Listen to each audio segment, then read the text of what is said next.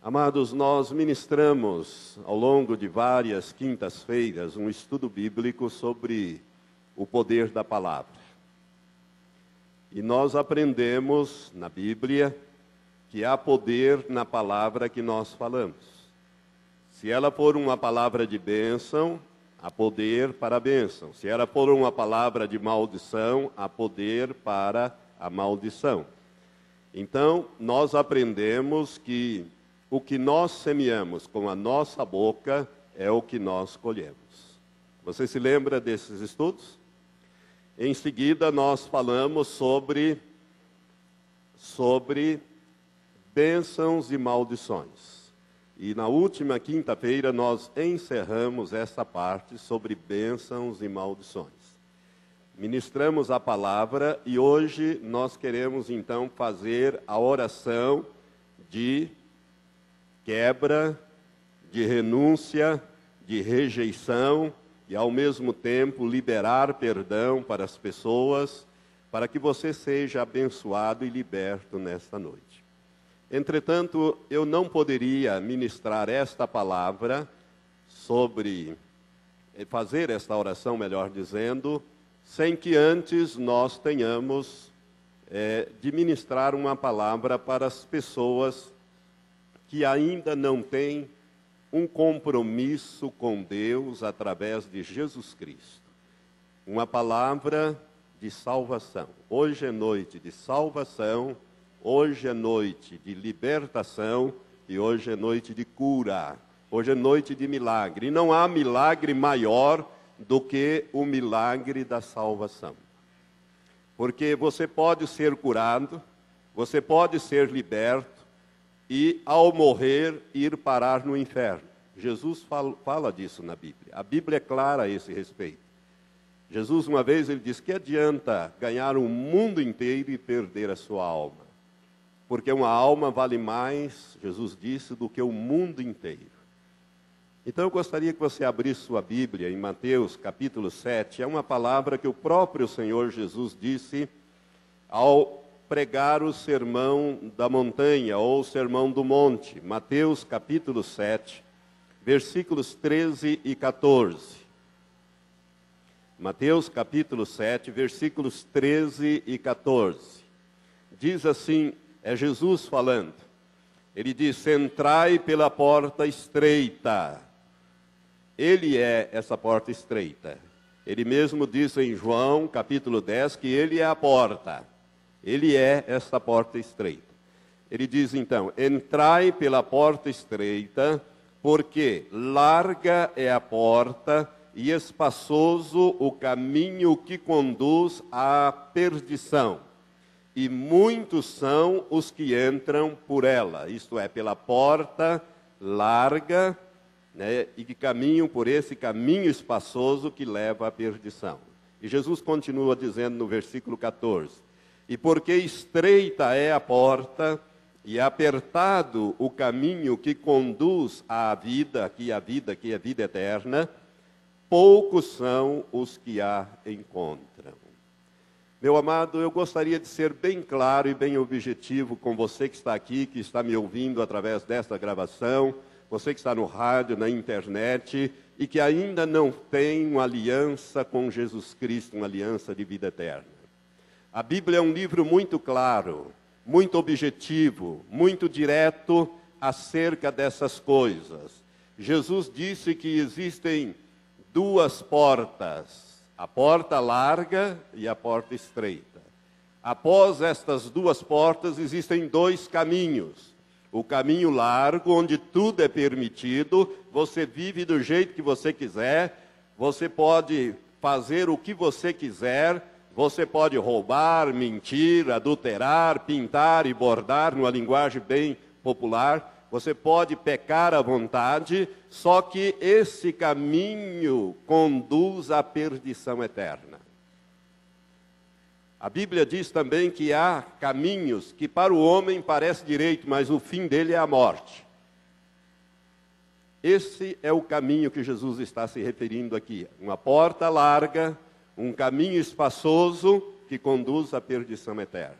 Mas ele fala também que existe uma outra porta, uma porta estreita, e atrás desta porta existe um caminho apertado, não é um caminho fácil, é um caminho que você não vai poder caminhar com muita gente te apoiando, você vai caminhar com o Senhor, é com o Espírito Santo, é Ele que vai caminhar com você esse caminho apertado, mas Ele conduz a vida, a vida eterna, Ele te leva para os céus. Jesus é esta porta, o novo nascimento também representa esta porta, e Jesus é esse caminho. Ele mesmo falou em João capítulo 14, versículo 6, ele diz: Eu sou o caminho, a verdade e a vida, e ninguém vem ao Pai se não for por mim. Você não vai a Deus a não ser por Jesus Cristo. Você não vai a Deus pelas tuas boas obras, por mais meritórias que elas sejam, e por mais volumosas que elas sejam. Você não vai a Deus através de preces ou rogos a nenhum dos santos. Por quê? Porque nenhum deles pagou o preço da tua salvação na cruz. Todos eles tiveram que ser salvos por Jesus Cristo. Então é muito importante que você entenda a objetividade da vida, da Bíblia. A Bíblia diz que existem dois caminhos, existem duas portas, dois caminhos e dois destinos eternos. Por quê? Porque a Bíblia fala também que existem dois reinos: o reino de Deus, que é o reino da luz, e o reino das trevas, que é o reino satânico. Ou você está num reino, ou você está no outro reino. Não existe um lugar intermediário. A Bíblia é muito específica a esse respeito.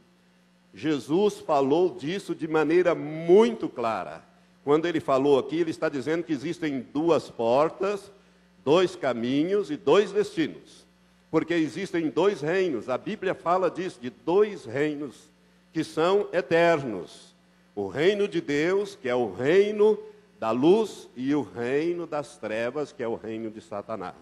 E a Bíblia diz que existem dois senhores: o Senhor Deus, o Senhor Jesus Cristo e o Senhor Satanás que reina nesses dois reinos. Agora preste atenção. Hoje é uma noite de libertação. Hoje é uma noite que você vai ser liberto de maldições, que muitas vezes você nem sabe, nem sabia que existia, mas ao longo dessas ministrações você foi aprendendo que palavras foram faladas, que ancestrais falaram e que você mesmo liberou palavras contra familiares e pessoas, né? mas tudo isso pode ser quebrado. A Bíblia diz muito claramente que Jesus nos libertou das maldições da lei. Eu pedi na última quinta-feira que vocês lessem durante essa semana o capítulo 28 de Deuteronômio. Quantas pessoas que estão aqui que leram esse capítulo 28? Olha, vou dizer assim, mais ou menos 45%. Foi uma pena que o 100% não leu. Gostaria que você lesse, para você entender de que é que Jesus te libertou, ou que ele vai te libertar nessa noite. Eu tive vendo assim rapidamente, por exemplo, o versículo 21 do capítulo 28 de Deuteronômio, ele não precisa abrir a Bíblia não para você acompanhar. Eu vou citar rapidamente. Fala de peste. Jesus nos libertou da peste. Fala de doença. Eu peguei só as doenças ali. Fala da tísica, com febre, com inflamação, versículo 22. O versículo 27 fala das úlceras, tumores, saras, coceiras incuráveis.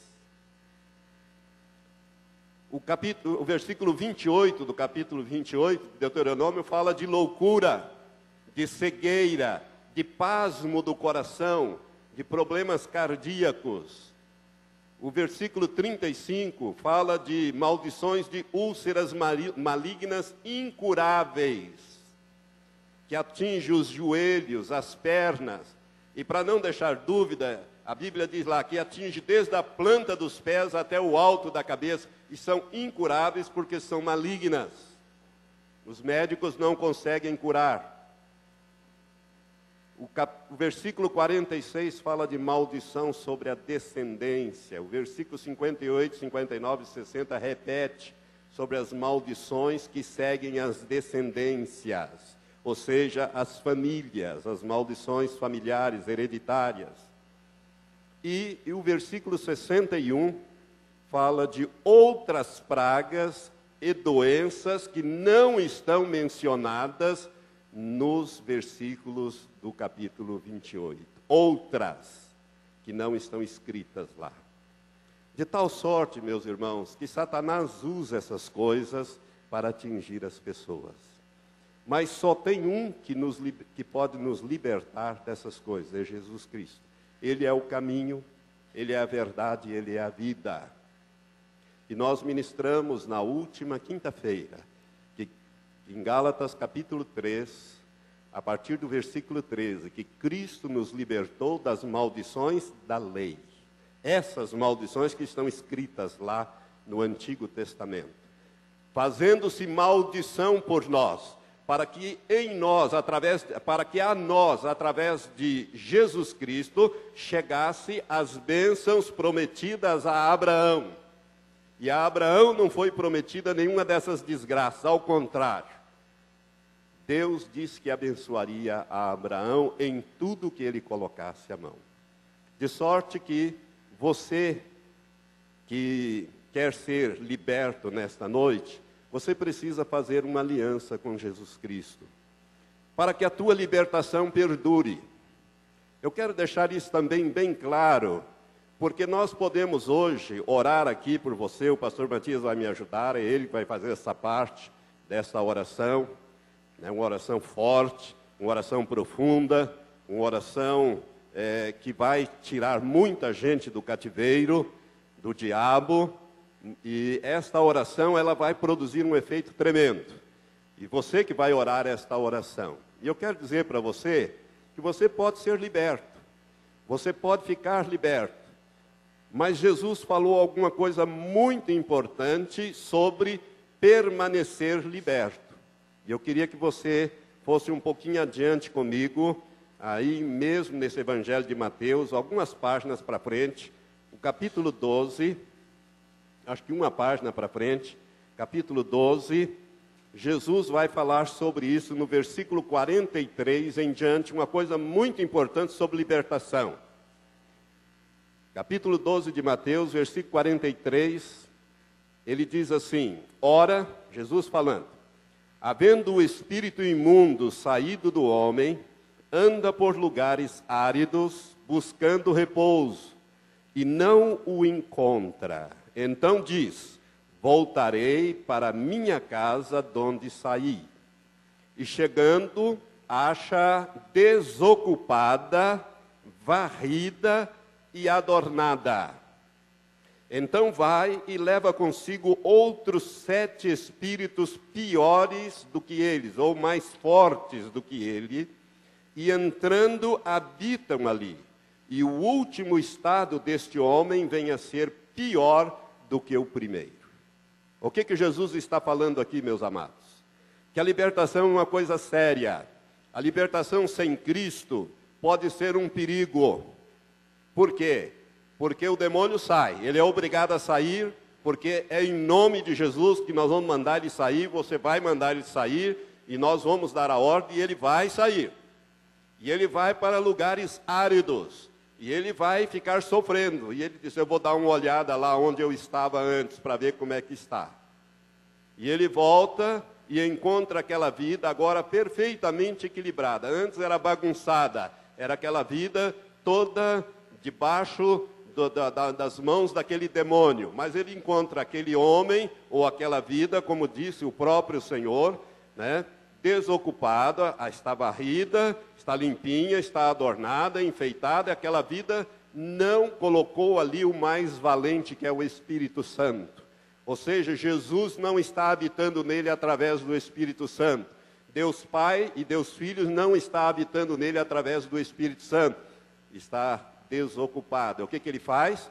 Ele disse: Eu vou voltar. Só que para garantir a minha permanência lá, eu vou arrumar sete companheiros piores do que eu, mais fortes do que eu, e nós vamos entrar lá os oito, e nós vamos aí sim né, virar aquela vida de perna para o ar, e nós vamos dominar completamente aquela vida.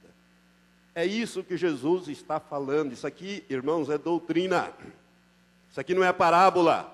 Jesus está falando de uma coisa muito séria: libertação sem a ocupação do Espírito Santo, sem o preenchimento da sua vida. Ou seja, você precisa receber Jesus como teu Senhor e dar o lugar para Ele. No início dessas ministrações, eu falei sobre uma mulher que acabou perdendo a vida porque o demônio que estava nela disse que tinha matado o avô dela, o pai dela, o tio dela e que estava nela para matá-la. E foi expulso aqueles demônios. Várias vezes aquele demônio foi expulso e voltou várias vezes, por quê? Porque ela abria as brechas novamente.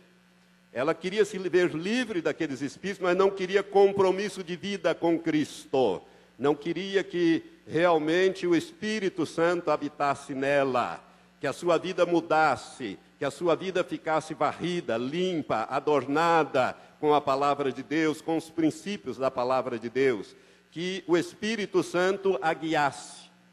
Ele é o mais valente. Quando o demônio vem e vê que o Espírito Santo habita em você, ele nem chega, porque ele sabe que ele não pode entrar ali. Mas se está tudo vazio, está limpinho, ele fala: eh, deixa eu trazer os meus companheiros para garantir a nossa permanência. Por isso, libertação é uma coisa muito séria. Ela envolve compromisso com Cristo. Primeiro, um compromisso. É por isso que eu estou lhe dando esta palavra. Você quer ser liberto das maldições da lei? Você quer ser liberto dessas coisas todas? Jesus liberta. Ele pagou o preço para isso. E no nome dele os demônios têm que sair. Mas os demônios vão tentar voltar. Agora, se você tem o mais valente, que é o Espírito Santo habitando em você, se Cristo, se você tem uma aliança com o Senhor ali, os demônios não vão poder entrar na sua vida, a menos que você abra portas. Mas você não vai abrir por quê? Porque o Espírito Santo está habitando em você. Eu quero dizer, meu amado, que Jesus morreu a nossa morte espiritual. Ele morreu para que nós tivéssemos vida e vida abundante. Essa vida abundante é uma vida eterna, é uma qualidade de vida, a vida de Deus a qualidade de vida que Deus tem. Não é só um viver sem fim, é um viver com qualidade, é um viver em vitória, que começa aqui. Começa aqui quando nós recebemos Jesus na nossa vida como nosso Senhor e como nosso Salvador. E vai ter um efeito na eternidade para sempre. E você começa a ter vitória sobre o inimigo aqui, em cada passo, em cada passo. Mas para isso é preciso que você faça uma aliança com Ele. E eu, antes de nós passarmos à parte da libertação, eu gostaria então de dar uma oportunidade para você fazer esta aliança. Jesus Cristo morreu em meu lugar, morreu em teu lugar. Jesus Cristo morreu por causa dos meus pecados e por causa dos teus pecados. Aquele, aquela cruz, meu amado, era minha, era tua, era nossa.